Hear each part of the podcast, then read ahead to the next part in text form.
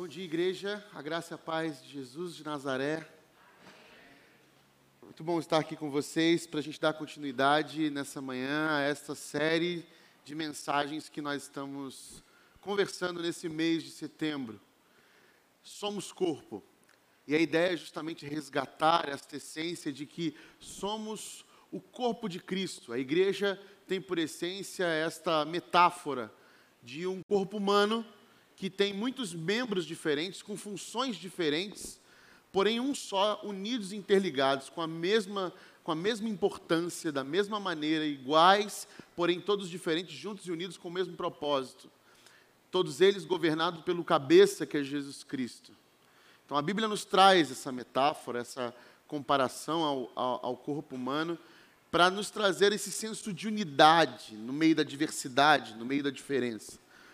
Porque se você observa o Evangelho e todo o Novo Testamento, quando vamos observar os principais ensinamentos de Cristo, Cristo está querendo nos trazer essa didática, essa pedagogia da unidade, de nos tornarmos um só. Essa é a essência de Deus, ser várias pessoas sendo um só. Que na sua relação perfeita, Pai, Filho e Espírito Santo se tornam um, e assim com os homens, com a humanidade ele também deseja a mesma coisa. Sendo muitos, na sua relação, através desse amor de Cristo por nós, conseguimos então expressar essa imagem e semelhança do Criador, sendo uma unidade plural. Portanto, é, a ideia de somos corpos é trazer a ideia de que esse corpo de Jesus Cristo é uma grande família. Jesus nos chama para sentar à mesa com Ele, a nos chamarmos de irmãos a nos chamarmos de irmãos, amigos irmãos, unidos pelo sangue de Jesus. E laços sanguíneos nos fazem uma família. Somos muitas famílias que formam uma grande família, a família de Cristo. E essa família de Cristo serve. Serve porque servir é o ato de glorificar a Deus enquanto existimos aqui nesta neste plano no plano da existência. Então, enquanto estivermos aqui, nós fomos chamados a servir em família. E por isso é, a importância de sermos um só corpo, de estarmos juntos, conectados. E hoje, nesse segundo capítulo da série, eu quero falar, continuar falando um pouco dessas características deste corpo e o que nós, como corpo, temos como responsabilidade. Ok? Então eu convido você a abrir a sua Bíblia em Efésios. Efésios capítulo 4. Efésios capítulo 4. E eu leio o versículo de 11 a 13. Diz assim: E ele designou alguns para apóstolos, outros para profetas, outros para evangelistas e outros para pastores e mestres, com o fim de preparar os santos para a obra do ministério, para que o corpo de Cristo seja edificado, até que todos alcancemos a unidade da fé e do conhecimento do Filho de Deus e cheguemos à maturidade, atingindo a medida da plenitude de Cristo. Pai de amor, Pai querido, que a Sua palavra venha de encontro ao nosso coração, mais profundo da nossa alma, e que Teu Santo Espírito fale conosco esta manhã como tem falado, através dos cânticos, das orações, da nossa comunhão, no nome de Jesus. Amém.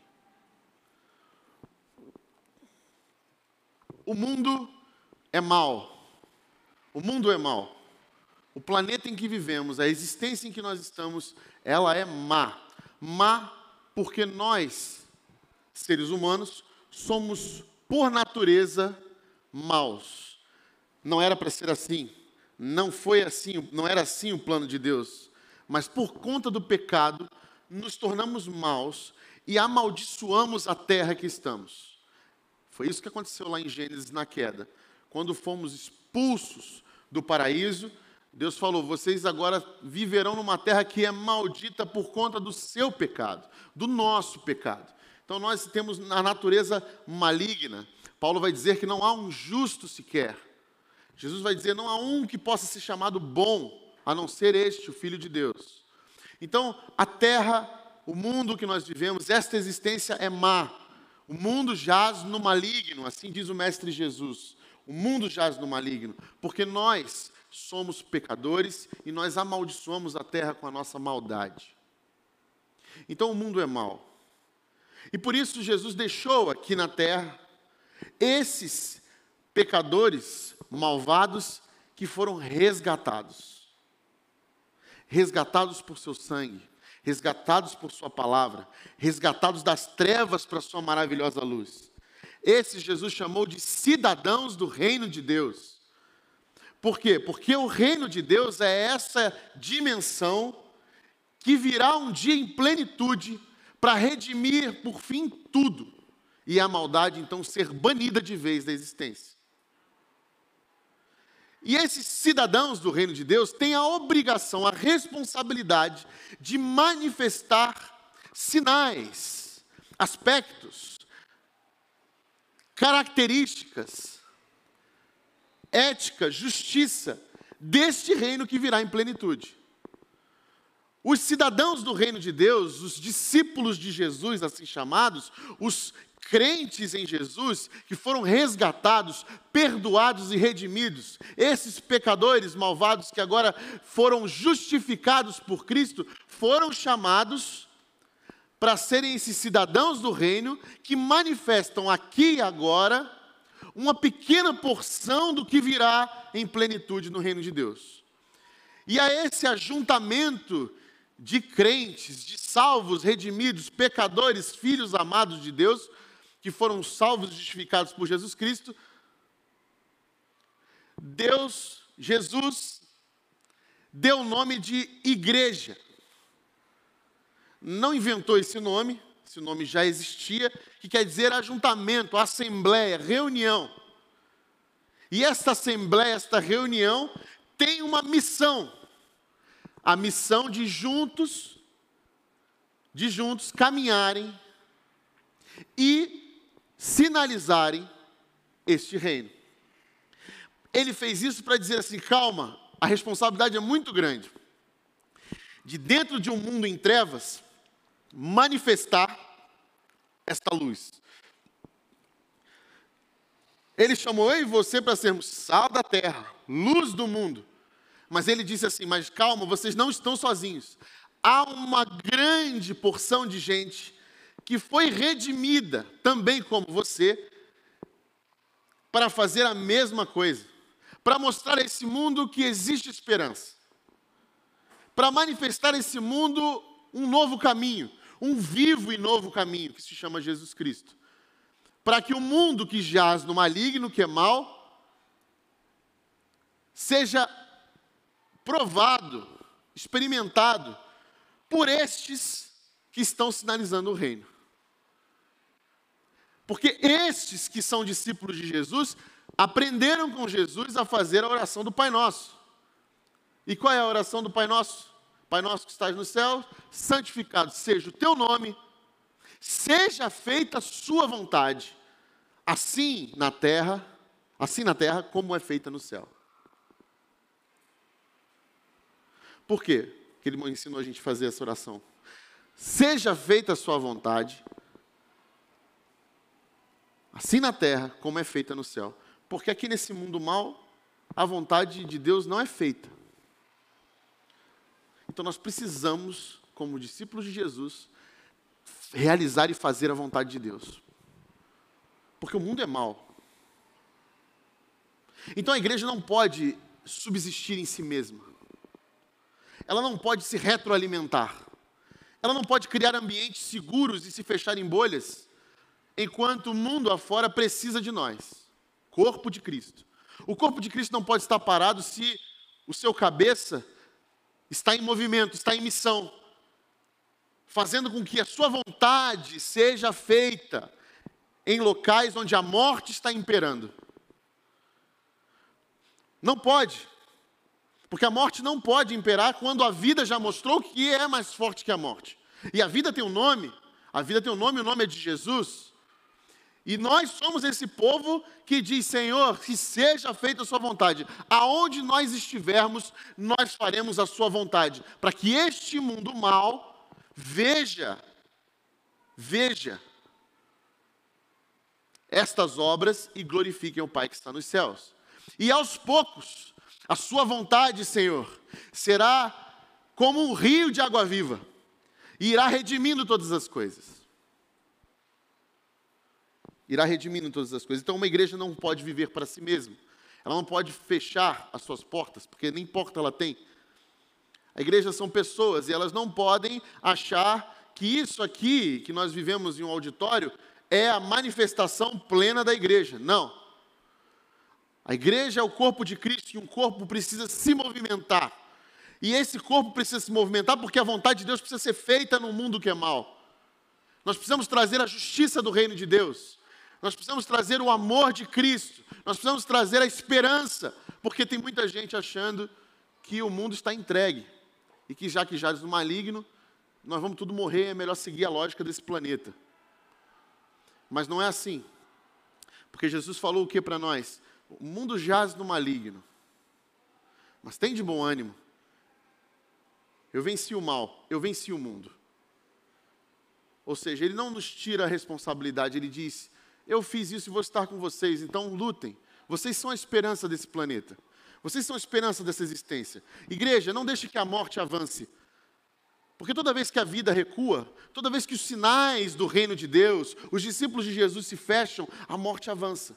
Mas toda vez que esse povo da ressurreição e vida avança, a morte recua, porque ela não pode conter o Cristo em cada um de nós. Não pode, glória a Deus. Por isso nós temos responsabilidades como corpo de Cristo. E por isso que é muito diferente a gente falar sobre a vontade de Deus e a realidade do mundo.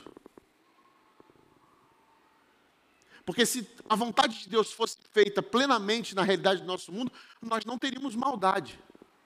O nosso Deus é bom e justo e perfeito. Mas infelizmente, o mundo é mau, está contaminado pelo pecado. E Deus conta com que a gente manifeste sua vontade, boa, justa, agradável. E é através de nós, Ele nos concedeu essa responsabilidade maravilhosa, a qual chamamos de missão, propósito. Deus nos concedeu o privilégio de fazer parte do que Ele está fazendo no mundo. Por isso precisamos trabalhar. Dizer que é tudo, da, tudo que está acontecendo é da vontade de Deus é nos eximir da nossa responsabilidade, inclusive nos eximir da nossa culpa. Nós somos coparticipantes dessa missão porque Deus nos concedeu esse privilégio. E que se fosse assim, Jesus não teria nos ensinado a orar dessa forma. Seja feita a sua vontade. Porque é o povo de Jesus, são os discípulos de Jesus que vão fazer com que a vontade de Deus seja feita aqui na terra. E qual é a sua vontade? Que todos sejam salvos. E nós precisamos salvar a humanidade, como nós fomos resgatados. Porque quando damos testemunho das grandes obras de Deus na nossa vida, nós manifestamos então um pouco desse reino de justiça e de bondade. E as pessoas caem na graça. É isso que acontecia em Atos. As pessoas olhavam para a igreja de Jesus reunida e falavam: que povo diferente é esse? Alegre, que senta à mesa todos os dias, reparte o pão.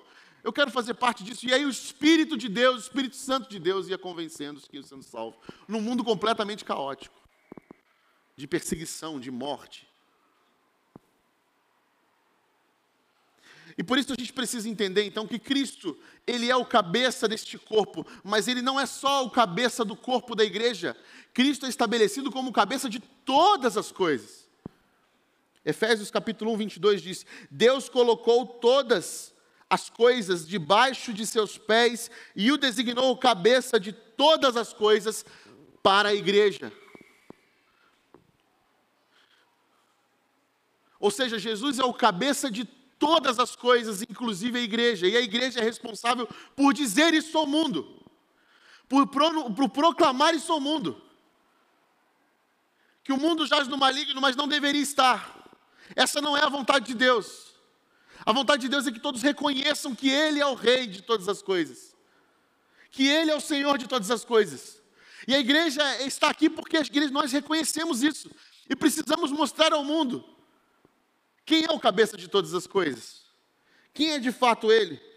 o, o, o, o rei de direito. Existe uma expressão no meio jurídico que é de fato e de direito. Há coisas que são de, de direito de pessoas, mas não de fato. E assim também acontece com a nossa realidade hoje.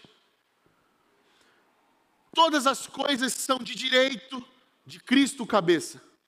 Todas as coisas. Todas as coisas.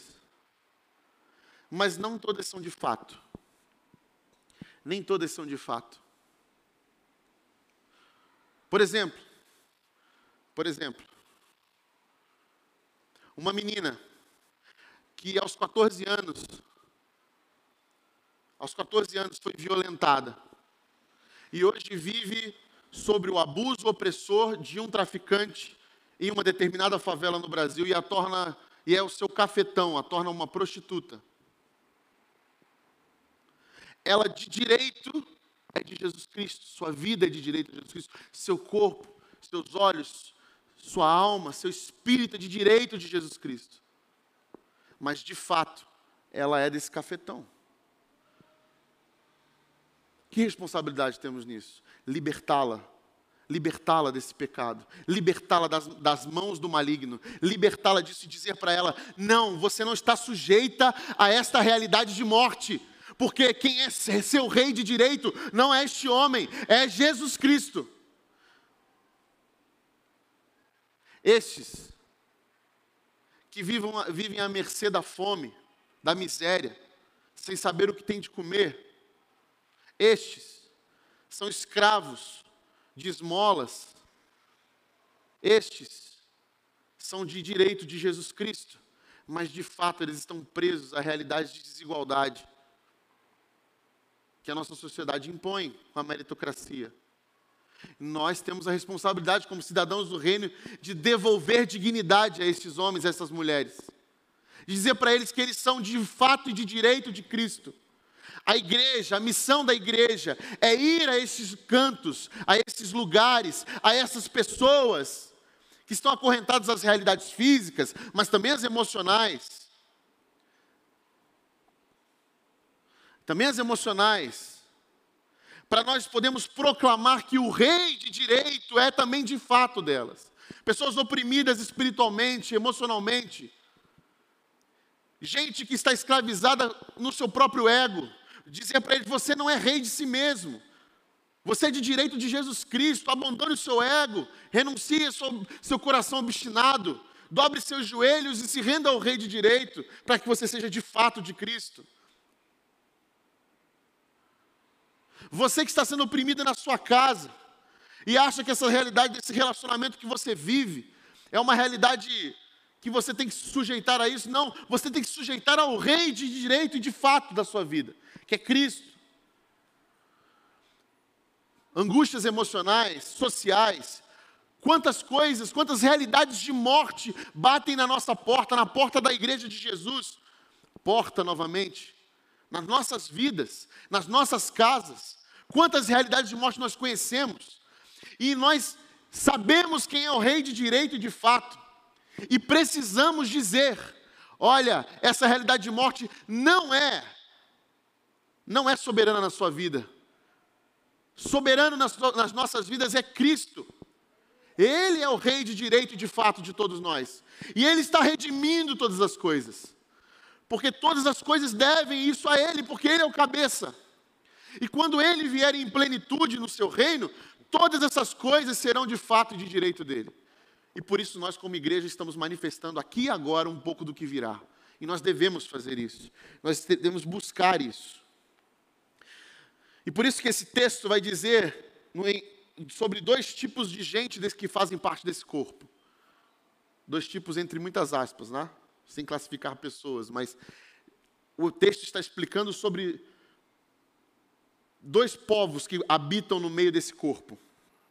O primeiro é o Efésios 4:11, que é essa turma do, do ensino dentro da comunidade. O povo do clero. São os pastores, os presbíteros, esses que ensinam, que acolhem, que cuidam, que recebem esses novos resgatados, que ensinam os que estão interessados em crescer na maturidade cristã. Esses que ensinam aqui na frente, nos pequenos grupos, nas classes, nas aulas de teologia, nos aconselhamentos nas salas, nos aconselhamentos nos cafés da tarde, nas visitas. Estes homens e mulheres que são chamados por Deus para aperfeiçoar o povo de Deus que vai chegando. Esse é o povo da igreja. Aqui, por exemplo, usar um exemplo, temos quatro aqui: eu, Fábio, Alain e Cirilo, que trabalhamos integralmente. Mas temos mais. Temos muitos líderes de pequenos grupos aqui no nosso meio. Não só líderes de pequenos grupos, pessoas que têm dons que o Espírito capacita para aconselhar, para ensinar, para exortar, que vai tratando disso. Ah, mas e esse povo que não é isso? Porque a gente olha e a gente acha que só existe um tipo de gente que vai servir aqui o corpo, que é só esse povo aqui que é o clero. O laicato, que é o povo que não vai entrar nessa carreira, ele não sei nem onde se encontra, mas se encontra aqui, Efésios 4,12. Que é todo esse povo que é aperfeiçoado, que é forjado, que é cuidado, que aprende junto e divide aprendizado, vai entender sua vocação para além da igreja. Vai entender como que um médico pode manifestar o dom do Espírito Santo e o reino de Deus na sua profissão, no hospital que trabalha, na clínica com seus pacientes. Como que uma professora, um professor, vai manifestar a glória de Deus através do seu ensino. Como que um funcionário no chão de uma indústria vai manifestar um bom testemunho sobre o reino ali. Como que um, um dentista, um advogado, um bombeiro, um policial, um gari, um caixa de supermercado, uma dona de casa, um dono de casa. Como que essas pessoas, fora desse ambiente que estamos acostumados, manifestam, então, a presença do reino de Deus? E aí Jesus nos ensina em Mateus 5. Ele fala o que em Mateus 5? As bem-aventuranças, que é um sermão muito mais ético do que doutrinário. Ele vai falar sobre o povo de Deus, todos, esses Efésios 4,12, que foram até a comunidade de Jesus, esse monte de gente salva, redimida pelo sangue de Jesus, que formam o corpo de Jesus, e dentro desse corpo, os Efésios 4,11, chamados por Deus para ensinar, acolher, amar, visitar, mostrar o caminho, vão aperfeiçoar os santos para manifestar para fora da comunidade, não só dentro da comunidade, dentro também, mas fora da comunidade, a presença de Deus e do seu reino. Por isso que Jesus disse com os seus discípulos: o reino de Deus está próximo, mas ele não está próximo é, no sentido temporal, ele está próximo no sentido geográfico, ele está aqui. Por isso que quando os discípulos perguntam, mas aonde está o reino de Deus? O reino de Deus está no meio de vocês, ele está aqui, próximo aqui quando vocês manifestarem os dons que o Espírito está capacitando vocês, aqui dentro da comunidade e fora, para que o mundo veja e perceba que há um rei de fato de direito, aí sim vocês estão cumprindo a missão de vocês, o reino de Deus está chegou, o reino de Deus chegou. Em pequenas porções, em pequenas manifestações, sal da terra, luz do mundo, o corpo de Cristo vai sendo edificado para a glória de Deus.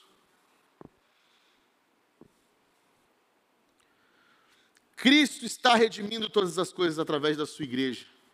Nós fomos este povo escolhido por Deus para participar de sua missão de redimir, de banir a morte dos ambientes que nós vivemos, que passamos, manifestando a vida plena através de dons e talentos que Ele nos capacitou e nos capacita e nos desenvolve. Ah, mas eu ainda não descobri. E é para isso que serve a igreja.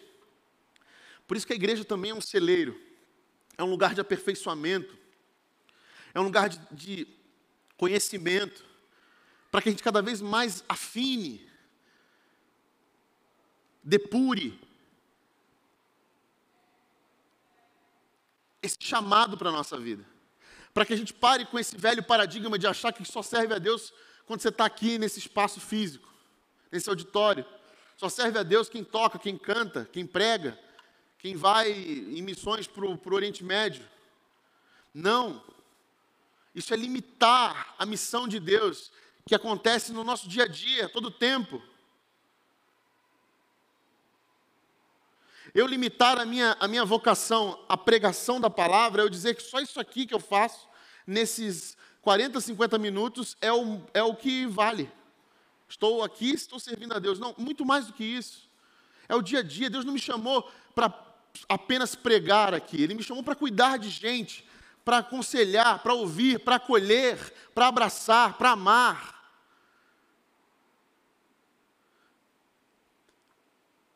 Para ser íntegro e andar com Ele em integridade. E isso não tem a ver com não, nunca errar, isso tem a ver com andar sempre com Deus e ser íntegro, ou seja, estar exposto a Ele, como discípulo de Jesus. E é por isso que no versículo 13 ele diz: Até que todos alcancemos a unidade da fé e do conhecimento do Filho de Deus, e cheguemos à maturidade, atingindo a medida da plenitude de Cristo. Essa é a edificação do corpo.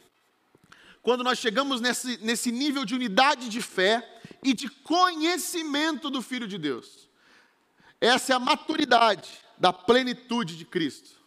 A medida da maturidade da plenitude de Cristo. O que isso quer dizer? Vamos traduzir.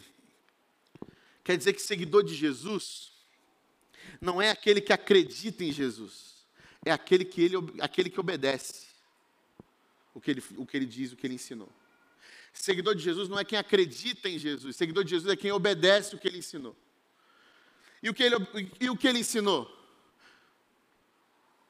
Bem-aventurados os que choram, bem-aventurados os que têm sede de justiça, bem-aventurados os pacificadores, Mateus capítulo 5, 38 e 48. Vocês ouviram o que foi dito? Olho por olho, dente por dente, mas eu lhes digo: não resistam ao perverso. Se alguém o ferir na face direita, ofereça-lhe também a outra. Se alguém quiser processá-lo, tirar-lhe a túnica, deixe que leve também a capa. Se alguém forçar caminhar com ele uma milha, vá com ele duas. Dê a quem lhe pede e não volte as costas àquele que deseja pedir-lhe algo emprestado. Vocês ouviram o que foi dito: ame seu próximo e odeie seu inimigo, mas eu lhes digo: amem os seus inimigos e orem por aqueles que os perseguem, para que vocês venham a ser filhos de seu Pai que está nos céus, porque ele faz raiar o seu sol sobre maus e bons e derrama chuva sobre justos e injustos. Se vocês amarem aqueles que os amam, que recompensa receberão? Até os publicanos fazem isso. E se vocês saudarem apenas os seus irmãos, o que estarão fazendo demais? Até os pagãos fazem isso. Portanto, sejam perfeitos como perfeito é o Pai Celestial de vocês. Sejam íntegros como o Pai Celestial de vocês é íntegro. Querem alcançar a maturidade da plenitude de Cristo? Querem ter essa unidade de fé? Parem de apenas acreditar e dizer que acreditam em Jesus e comecem a obedecê-lo, a fazer o que ele diz que a gente tem que fazer. Sabe que a mensagem, sabe qual é a mensagem mais revolucionária de Jesus Cristo? De todos os seus ensinamentos, existe uma mensagem a mais revolucionária. O que eu quero dizer com revolucionária? Que nunca foi dito antes dele. Nunca nada foi dito parecido antes de Jesus. Nunca. E olha que Jesus veio numa época que já tinham passado grandes, é, é, grandes cidades, grandes povos, já tinha havido o auge do Egito, da Babilônia. Jesus veio mais ou menos 200 anos de Platão, depois de Platão. E Jesus traz uma mensagem revolucionária, que nunca foi dito antes. Sabe qual é? Ame o seu inimigo. Ame o seu inimigo. Que até hoje é revolucionária. Porque Jesus vai falando ao longo do seu ministério com seus discípulos: ó, vocês precisam amar o próximo como a ti mesmo. Aí os discípulos, ah, tá bom, como a nós mesmos. Ok. Agora, vocês precisam, vocês não estão entendendo ainda, vocês precisam amar o próximo como eu vos amei. Aí já, né? Saiu, elevou o nível, certo? Aí chegou no final do ponto que ele falou assim, vocês precisam amar o próximo não só o próximo que é amiguinho de vocês, precisa amar o seu inimigo. Aí, ó.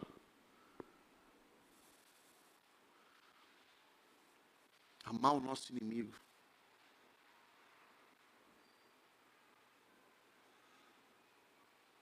Ser processado, ser roubado, entregar a capa, tomar um tapa na cara e oferecer outra face.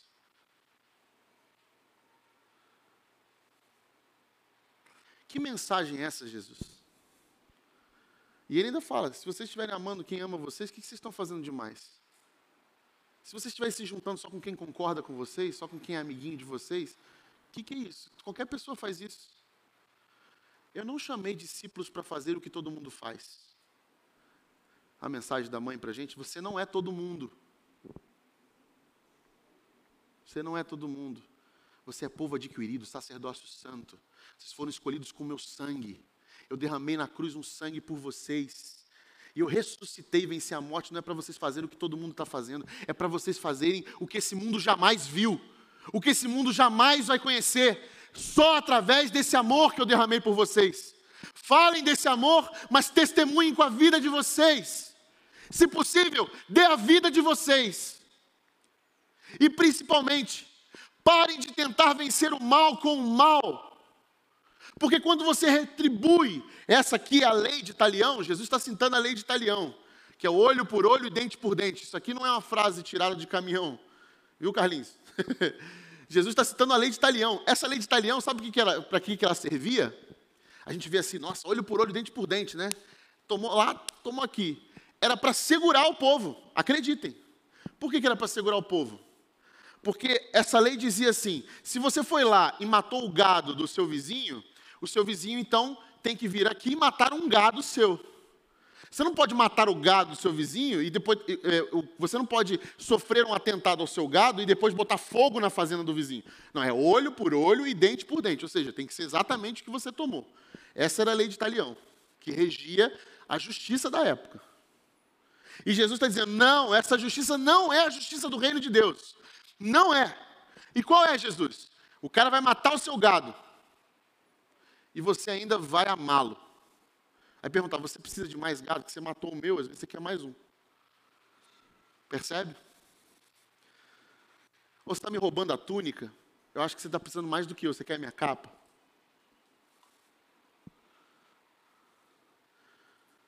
Você falou, mas Rodrigo, mas isso é muito difícil. É claro que é. Quem falou que é fácil?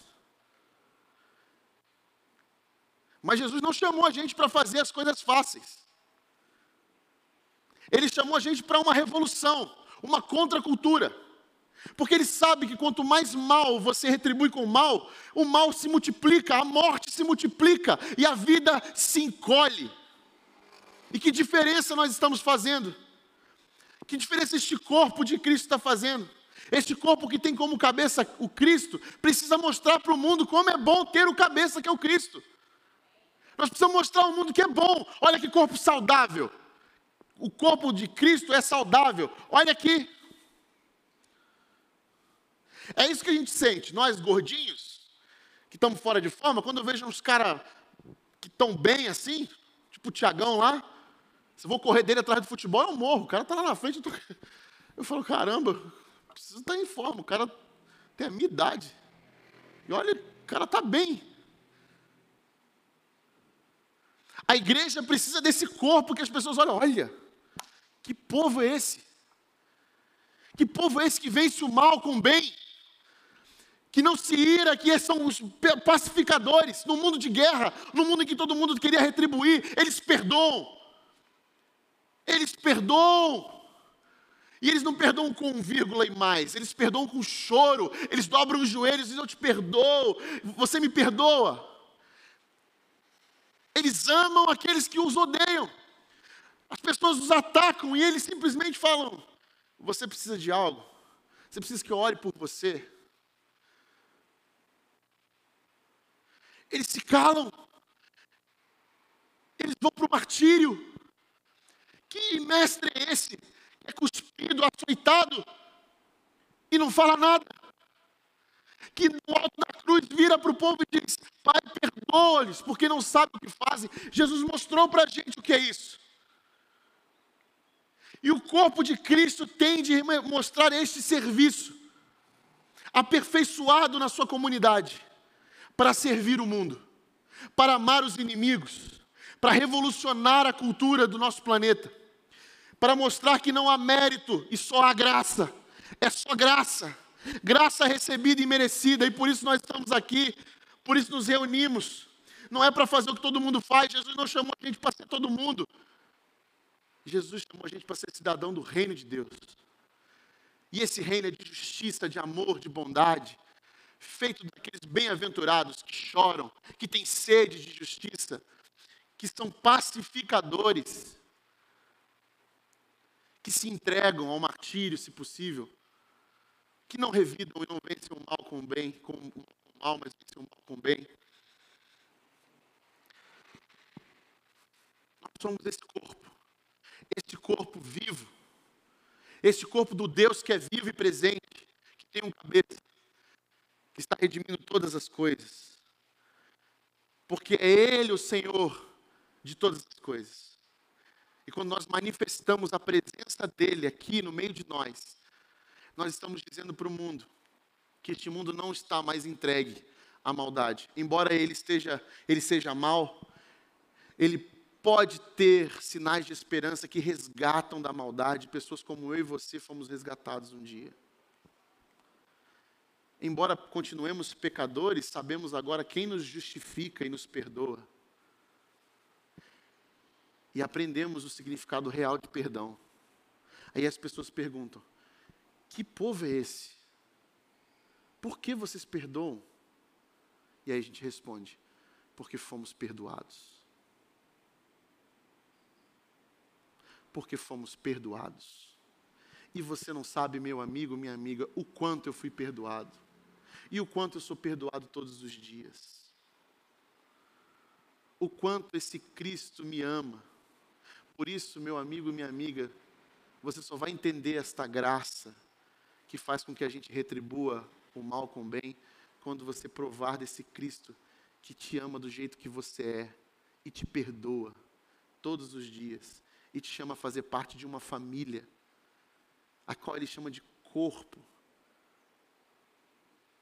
e que está servindo o planeta, mesmo que esse planeta ainda jaz no maligno, mesmo que esse planeta seja inimigo desta mensagem, mesmo que a lógica que vivemos hoje no país ou fora do país seja inimiga desta mensagem, nós continuamos a levantar essa bandeira, nós não desistimos nós não desistimos, porque nós fomos perdoados, porque a nossa maldade foi agraciada com o sangue de Jesus e agora nós somos livres. Eu sou livre, eu não preciso mais responder o mal com o mal. Eu não sou obrigado a responder a sua agressão com agressão.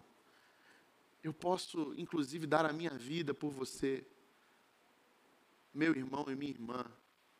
Isto é um corpo saudável que entende o que Paulo escreve em Colossenses, por exemplo, capítulo 1, a partir do verso 15.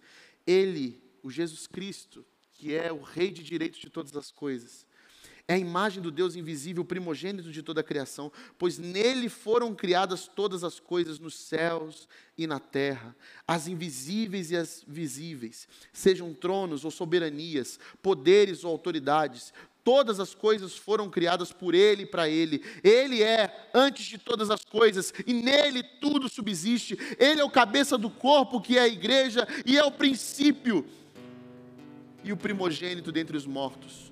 Para quem tudo tenha a supremacia, pois foi do agrado de Deus que nele habitasse toda a plenitude e por meio dele reconciliasse consigo todas as coisas, tanto as que estão na terra quanto as que estão no céu, estabelecendo a paz pelo seu sangue derramado na cruz.